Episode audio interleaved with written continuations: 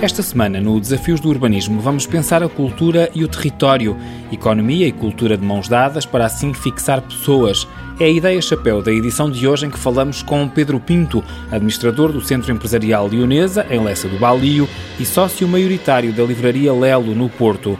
Nesta edição conhecemos dois projetos culturais que pretendem dinamizar territórios: o Caminho da Arte pelos Caminhos Portugueses de Santiago e o bairro Dada de Dadaísmo, que está a nascer na cidade invicta, na Rua do Loureiro.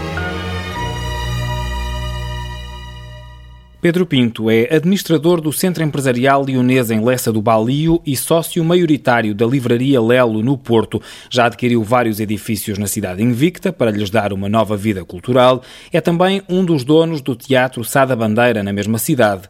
Há uma ideia que defende a cultura como alavanca económica que impulsiona a economia e ajuda a fixar pessoas no território. Nós defendemos isso na Leonesa, desde sempre, que defendemos e, e sempre entendemos que, que, a economia e a cultura devem andar de mãos dadas e devem ser a face da coroa de uma mesma moeda. A Leonesa, enquanto agente cultural, assenta fundamentalmente aquilo no centro empresarial, mas hoje tem vários projetos que estão ligados à cultura, eh, no centro do Porto, no Mosteiro Lessa de Valio, mas enquanto agente económico, que fundamentalmente somos privados e somos um agente económico, nós tentamos importar empresas para este território que é o Porto. Importamos, portanto, investimento estrangeiro para este território. E ao importarmos investimento estrangeiro, aquilo que nós percebemos claramente é que as empresas vêm à procura do talento português. O talento português é o melhor talento do mundo, é aquele que produz de forma mais rápida, mais eficiente, com menos erro. E hoje, eh, no mundo empresarial, já não são as infraestruturas, já não é o custo capital, nem é sequer o preço da mão é o talento que leva a que determinada empresa invista eh, aqui e não ali, que invista hoje e não invista amanhã. Hoje estamos a viver claramente esta época, e se o talento é a nossa cana de pesca, a nossa melhor moeda é a moeda cultural. O que é que nós começamos a perceber? Nós fizemos um estudo da costa oeste dos Estados Unidos, Silicon Valley, e percebemos que havia que copiar todos os argumentos, fatores positivos, mas também aprendemos muito com os fatores negativos. Isto é, vimos que as pessoas não viviam lá, viviam a 40 ou 50 quilómetros de distância, do seu local de trabalho, aquele é um território onde à noite só ficavam sem ali. E porquê? Porque o talento não estava fixado ao território, ou seja, não havia qualquer ligação para reter aquilo, o talento. Hoje nós, se sabe, vivemos numa economia de felicidade, numa economia de prazer, não vivemos numa economia de sofrimento e a arte é a melhor forma de tornar as pessoas felizes. Então nós começamos a perceber que se queríamos importar mais empresas para esta região, nós tínhamos claramente fazer uma aposta na cultura de uma forma mais abrangente que a arte. E começamos a pensar projetos numa escala pudesse potenciar o uso de uma marca, este uso de uma marca ia levar à importação de turistas que vêm ao nosso país atrás dessa mesma marca, quer seja o Caminho da Arte dos Caminhos Portugueses de Santiago, quer seja o bairro da Adá, quer seja a Casa Cisa, quer seja a Livraria Lela, quer seja o Teatro Sada Bandeira. Isto vai atingir uma determinada escala, com isto propomos importar mais turistas, aquilo que eu tenho dito, cerca de um terço, aumentar o número de turistas em cerca de um terço. No fundo, aquilo que diz é que a vinda de empresas estrangeiras para Portugal pode ajudar a reter os talentos portugueses cá no território. Isso é muito importante. E é tão importante, Miguel, que o governo português, quem tem poderes, as universidades também, eh, nessa área, tem que se convencer que o que faz hoje a diferença é ter talento ou não ter talento.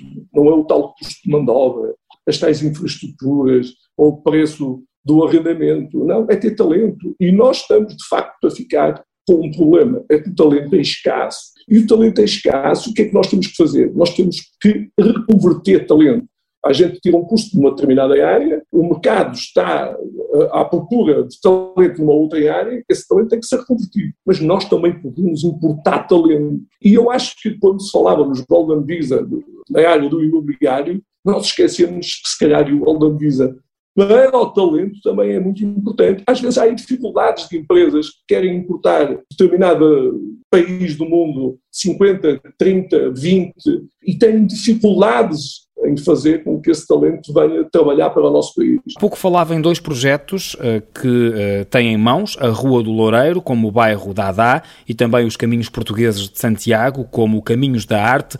Isto são dois projetos numa lógica de cultura para preservar memórias e para viver o território? Ah, sim, claro. Repare, vamos falar do primeiro que surgiu, que teve a ver com os Caminhos de Santiago. Nós desafiamos o arquiteto César Vieira para desenvolver um projeto.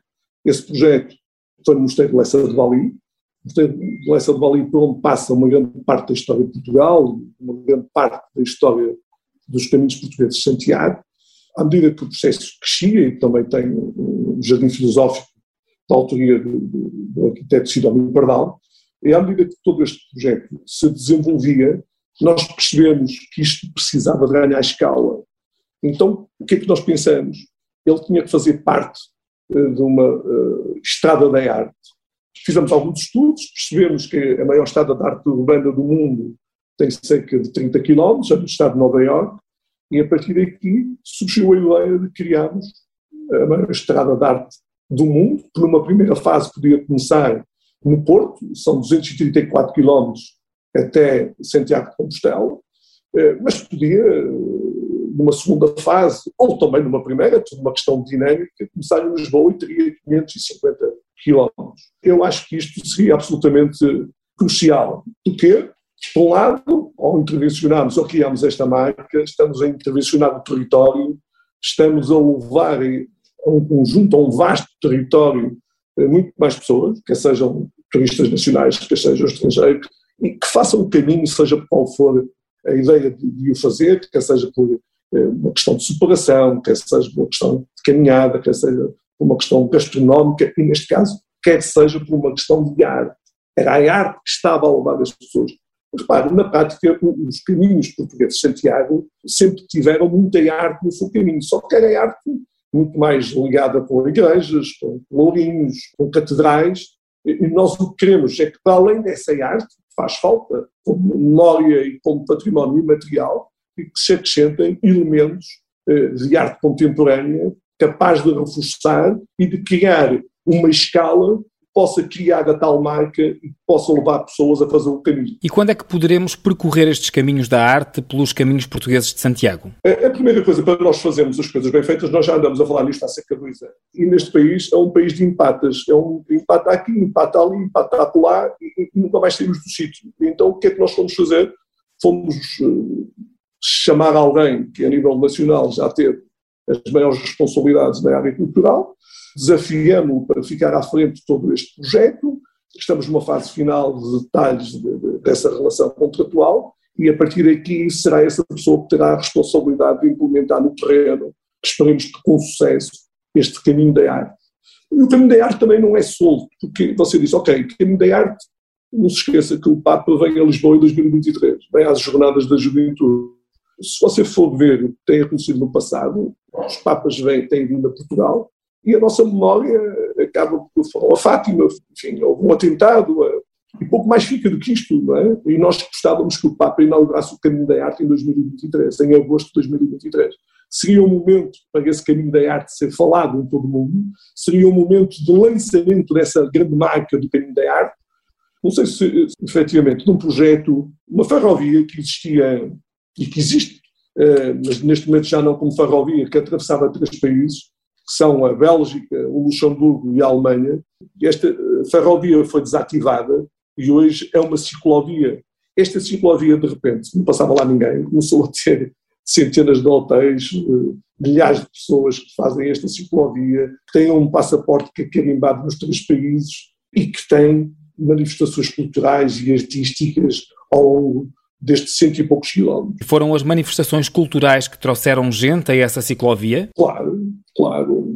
Estamos perto do final de mais um programa, mas eu gostava de ouvi-lo ainda a falar sobre o projeto que tem para a Rua do Loureiro, no Porto, o bairro Dada. A Rua Loureiro é uma rua no centro da cidade de Porto que está muito bem recuperada, quer em termos de pavimentação, quer em termos de conjunto de edifícios, mas que neste momento não fala muito a Porto. Aliás, eu diria que não fala português. E nós queríamos pôr aquela rua a falar a Porto possível com sotaque a Porto. É uma rua que está dentro da muralha feminina, é uma rua eh, que efetivamente a maior parte dos edifícios ainda são casco medieval e é uma rua que está dentro da classificação de património material pela Unesco. Então é partindo efetivamente disto surgiu a ideia de criar um bairro.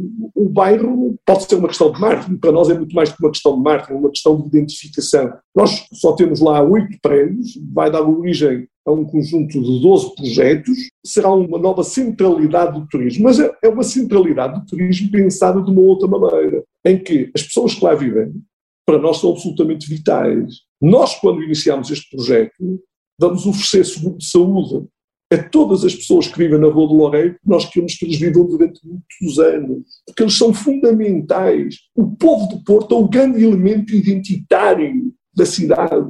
Portanto, nós queremos que eles vivam lá. Mais uma vez, a cultura com as pessoas. Sempre com as pessoas. Nós vamos fazer coisas incríveis com as pessoas que vivem na Rua do Loureiro. Além de oferecermos, efetivamente, o seguro de saúde, nós queremos que as pessoas usem naquilo que nós vamos vender, que é muito caro. Mas as pessoas da Rua do Loureiro vão poder usar isso que nós vamos lhe oferecer. Ou seja, nós temos um conjunto de, de ações que, no fundo, acabam por definir aquilo que é o conceito e do conceito fazem parte das pessoas. Elas fazem parte da própria obra de arte que vai ser o bairro, é isso? Elas fazem parte, e, e repare, tal como o talento, as pessoas do Porto não perceberam o valor que elas têm. Porque se você retirasse todas as pessoas que vivem no Porto e efetivamente pusesse isso nas mãos de quem tem projetos e os desenvolve turisticamente, eu tenho a certeza absoluta que uh, a taxa de turistas da cidade reduzia-se substancialmente. Portanto, as pessoas do Porto são fundamentais para o desenvolvimento de qualquer projeto e de qualquer conceito. Na Rua do Loureiro vai ser recuperado o espaço da Confeitaria Serrano, que foi uma das primeiras ourivesarias da cidade do Porto, mas também o seu património imaterial. Um projeto cultural a partir do Porto, da sua história e da sua gente.